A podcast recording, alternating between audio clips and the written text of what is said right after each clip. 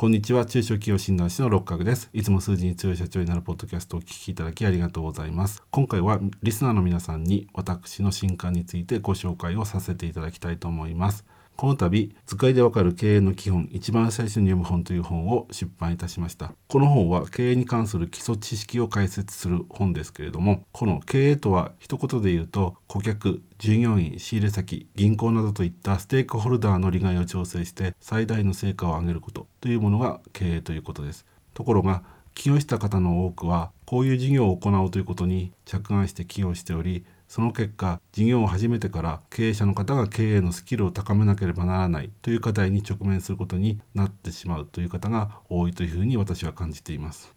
会社は事業で利益を得るわけですけれどもその事業の成果を高めるためにはいかに組織に効率的な活動をしてもらうかということが大切になります。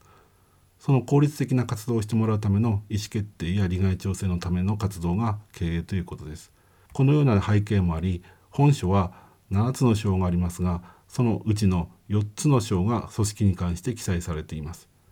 一見組織と戦略はあまり関係がないように考えられがちですが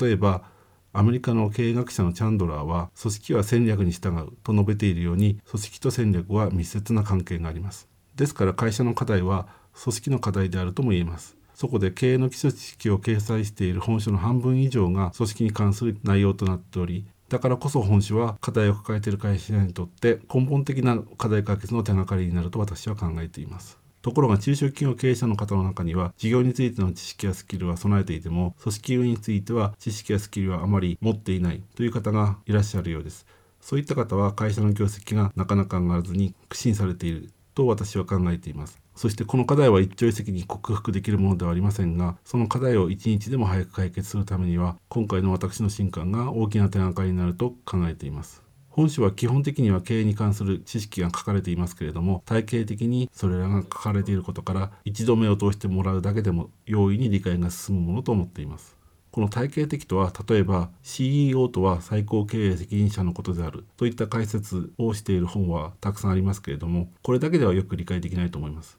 というのは CEO が最高経営責任者であるとすれば社長との違いはどういうことかという疑問が残ってしまうからです。もちろん本書では社長と CEO の違いは明確に分かるように記載しています。同様の事例として会社組織の事業部制組織カンパニー制持ち株会社はそれぞれ類似している組織形態ですがそれらの違いも本書では明確に解説していますもう一つ本書で工夫した点として難しい理論を私が深く読み込んだ上でそれらを咀嚼して解説していることです。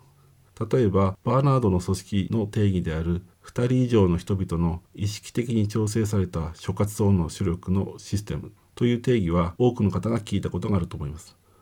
ところがこのバーナードの定義する組織というのは一般的に使われている組織とは異なるものであるということを説明している本は少ないと私は思っています。実は私たちが一般的に使っている組織はバーナードは共同システムと呼んでいます。そしてその共同システムの一部である人と人との関わり合いの部分だけを取り出してバーナードはそれを組織と呼んでいます。